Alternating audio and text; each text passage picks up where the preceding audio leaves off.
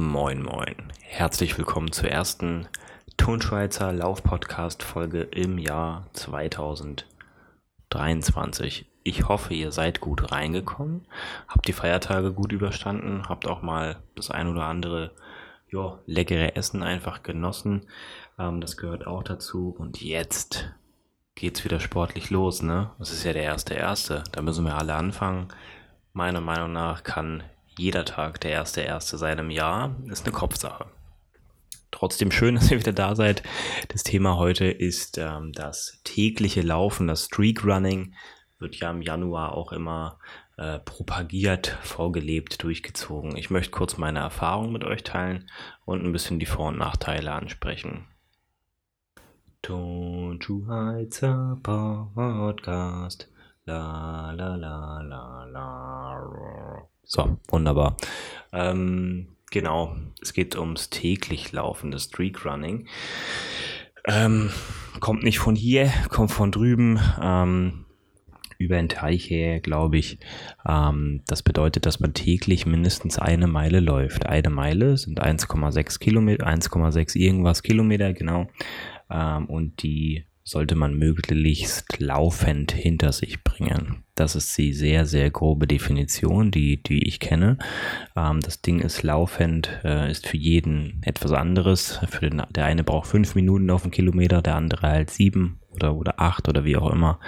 Ähm, da wird's ein bisschen schwammig. Ähm, das Ganze kann man auch auf dem Laufband machen. Hauptsache man läuft. Man muss auch keine Laufsachen anziehen oder irgendwie sowas. Hauptsache man läuft.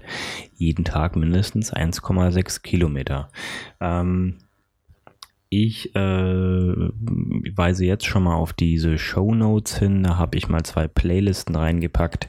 Ich habe das nämlich, glaube ich, zwei, dreimal gemacht oder so. Einmal hat's geklappt, habe ich gefilmt. Ich habe jeden Tag ein kleines Video gemacht ähm, und ich glaube, zweimal hat's nicht geklappt. Genau, da habe ich äh, wegen Krankheit das Ganze abgebrochen, aber auch das habe ich gefilmt. Und dann sind wir schon vielleicht beim ersten, ja, Nachteil ist vielleicht schlecht gesagt. Es gibt natürlich gewisse Vorbereitungen, die man eventuell treffen sollte, wenn man das vorhat, ähm, was den Alltag betrifft. Denn ähm, klar, wenn man dabei bleiben möchte, die 1,6 Kilometer immer zu absolvieren, dann würde ich sagen, kann man das hinkriegen. Kann man hinkriegen mit dem Job, kann man hinkriegen mit der Familie.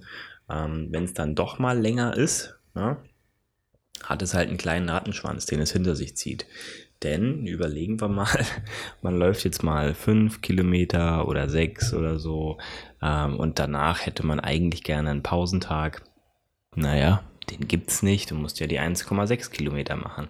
Das heißt, man kann sich da auch ein bisschen übernehmen. Ich möchte jetzt nicht sagen übertrainieren, vielleicht auch schon für den einen oder anderen.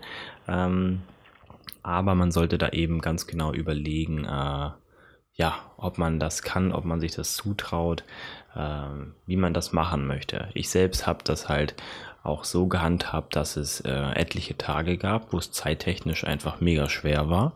Und dann bin ich die 1,6 Kilometer halt in meinen ganz normalen Sachen kurz durch die Stadt gelaufen und bin dann anschließend aber, glaube ich, zu Hause angekommen und habe dann geduscht oder sowas. Es ist dann relativ schlecht, so auf der Arbeit zu erscheinen und man könnte dann nicht duschen. Das sind so die Mini-Mini-Hürden im Alltag, äh, die es zu bewältigen gibt. Ähm, man könnte das auch gut mit dem Pendeln natürlich zur Arbeit ver verbinden, das Laufen. Aber alles wieder äh, abhängig natürlich vom individuellen Fitnessgrad jedes Einzelnen. Äh, wie man das so gestalten kann. Ähm, genau, Vorkehrungen treffen, ein bisschen vorbereiten und dann eben auch klug laufen. Also nicht jeden Tag sagen, oh, ich laufe meine Hausrunde von sieben irgendwas Kilometern. Ähm, denn äh, ja, kommt einfach darauf an, wie fit man ist. Ne? Wenn man äh, 7 mal sieben moin, dann haben wir auch schon wieder 50, fast, ja, fast, fast 50 Wochenkilometer.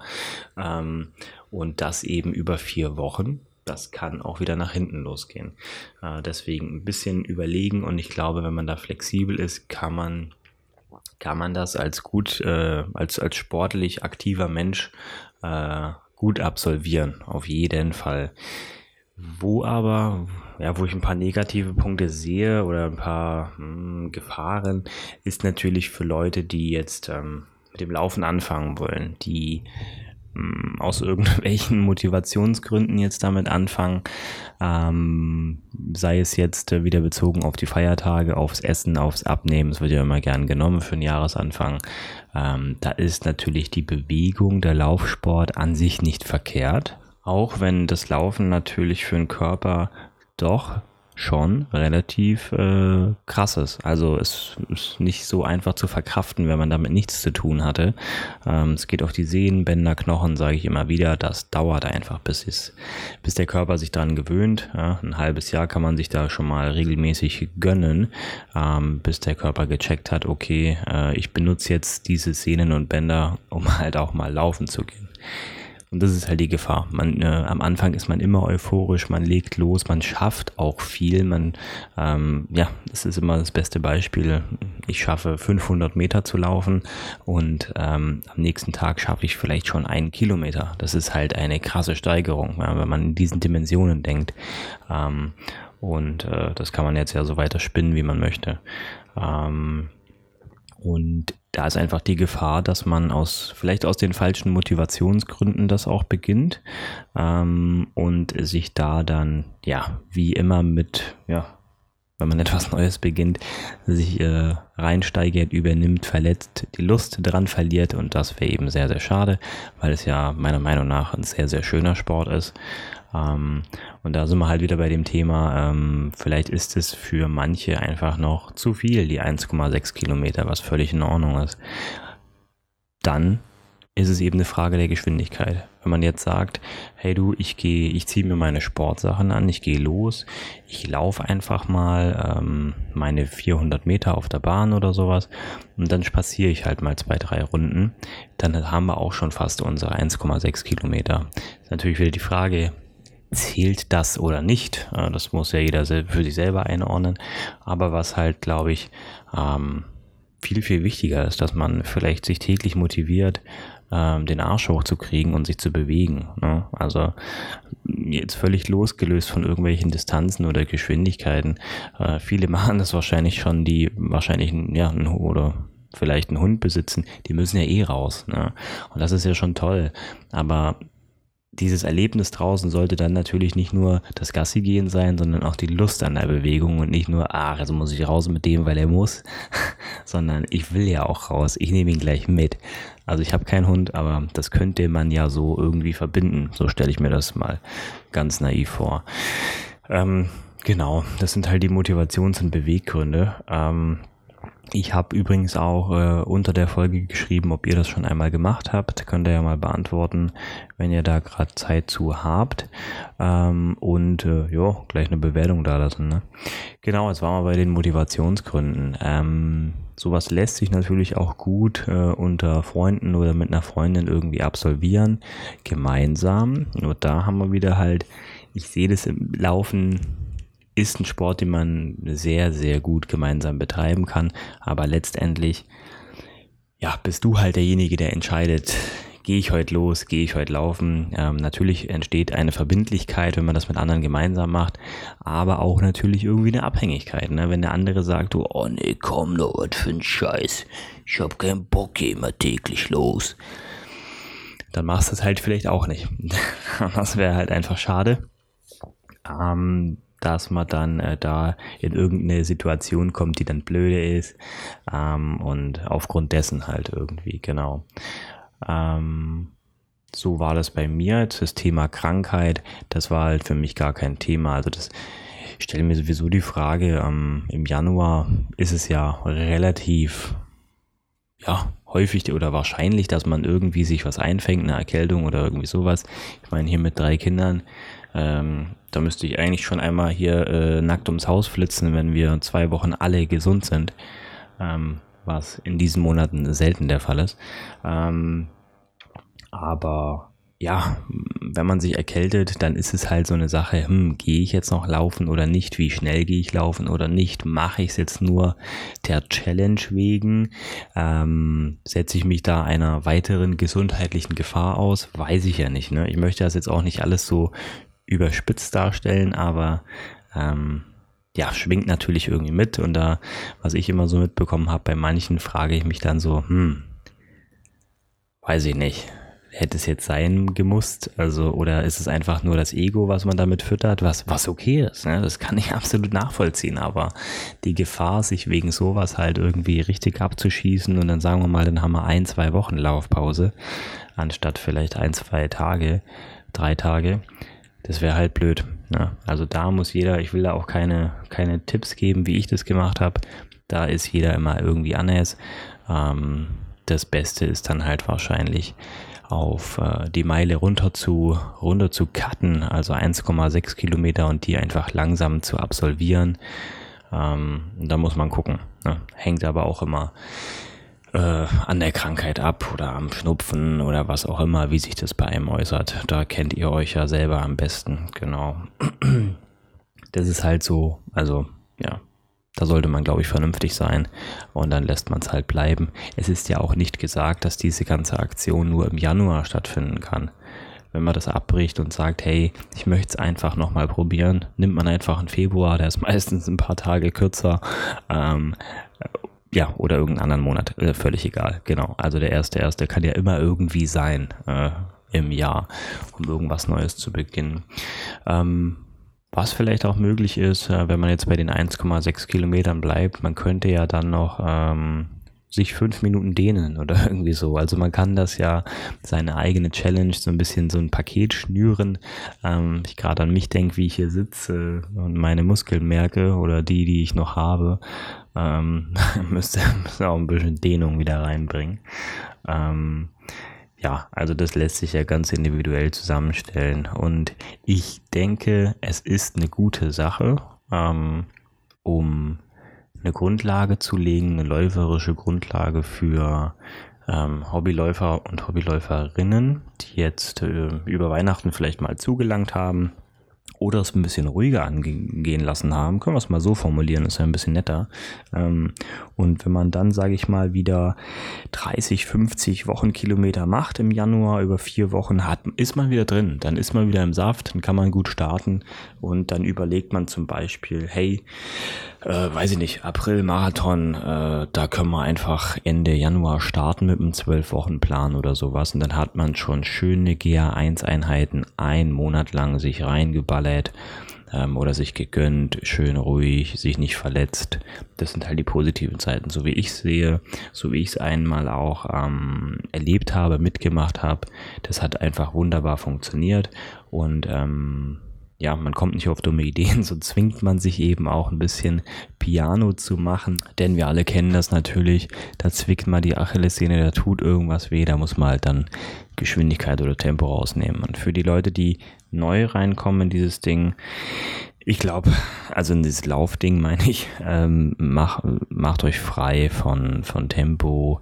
Ähm, klar, die Distanz ist natürlich da so bei dieser äh, Challenge irgendwie vorgegeben, aber ich möchte jetzt einfach mal sagen, man kann das auch irgendwie spazierend absolvieren. Das ist dann natürlich kein Laufen. Oder man macht da einen Wechsel draus aus Laufen und Gehen. Also, dass man irgendwie die Routine reinbekommt. Sachen an, raus, auch wenn es schneit, wenn es kalt ist.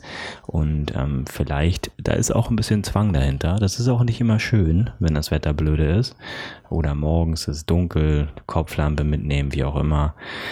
Ähm, und dass man halt hoffentlich den Spaß dran findet und äh, die Erfahrung, die Natur genießt, frische Luft, tut morgens gut, tut abends gut, zum Abschalten, Tag verarbeiten.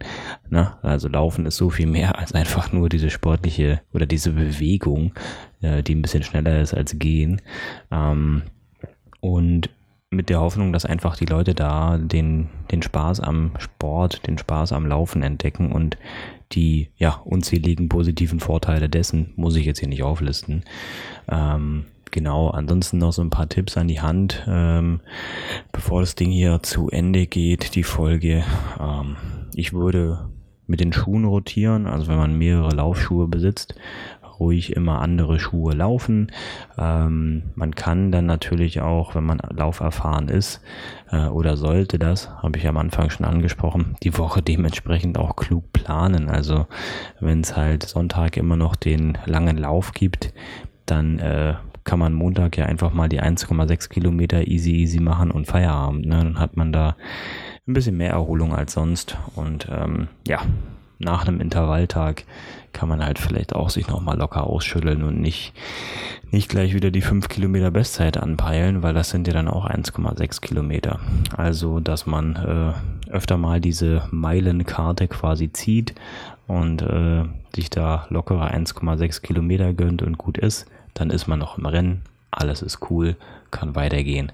Zum Thema Kleidung, äh, da ist das Einzige, was ich so finde, ähm, äh, ein Tuch oder sowas auf dem Kopf. Man verliert über den Kopf halt schon echt viel Wärme. Das kann dann in den kalten Monaten ja einfach blöd enden beim Laufen. Beziehungsweise eine Jacke ist einfach äh, sehr, sehr wichtig. Ist die nur wasserdicht oder winddicht? Die sollte auf jeden Fall winddicht sein denn ja, der kalte Wind trifft halt vorne auf die Bronchien, auf die Lunge und ähm, das kann eben sehr, sehr unangenehm sein. Auch da, wenn ihr länger unterwegs seid mit einem Trinkrucksack und ihr habt diese kleinen Fläschchen vorne an der Brust, ähm, vielleicht kann man sogar die Jacke drüber ziehen über den Rucksack, denn es kann sein, dass das Getränk einfriert vorne und dann habt ihr Pech gehabt. Dann dauert es erstmal ein bisschen, bis man dann da, was weiß ich, die Flüssigkeit weg äh, oder lutscht. Ähm, oder man kann, glaube ich, so ein, so Schlauch drum machen, äh, hier äh, so um den Trinkschlauch, so ein Isoliergeschichte oder sowas. Meistens hat man ja die Blase auch hinten auf dem Rücken. Ähm, sollte eigentlich funktionieren. Genau. Also eine Jacke schon wichtig, ähm, um einfach da nicht so schnell auszukühlen und sich was wegzuholen. Das war's zu dem Thema. Ich möchte es jetzt hier nicht äh, über den Kamm scheren äh, oder loben oder, oder glorifizieren oder in Dreck ziehen, das ganze Thema. Ähm, das kann eine gute Sache sein, um sich einfach eine Gewohnheit äh, ja, beizubringen, um in den Sport hineinzuschnuppern, aber mit Bedacht und Vorsicht bitte. Und für alle anderen, die eben schon lauftechnisch äh, jahrelang unterwegs sind, ist es eine tolle Möglichkeit, schön Grundlagenausdauer aufbauen. So würde ich das machen. Und dann hat man einen schönen Puffer, mit dem man dann in ein richtiges Training gegebenenfalls starten kann Ende Januar. Ähm, ja, das war's. Vielen Dank. Ich bin gespannt, ob ihr ja, euch auf den Weg macht, diese tägliche Challenge jetzt zu absolvieren warum nicht? Einfach mal ausprobieren. Und äh, wenn ihr eben auch Bock auf Kraftsport nebenbei habt, macht da halt einfach noch 10 Liegestütze täglich dazu oder wie auch immer. Ne? Da kann man ja das Ganze erweitern, wie man möchte. Danke erstmal fürs Zuhören.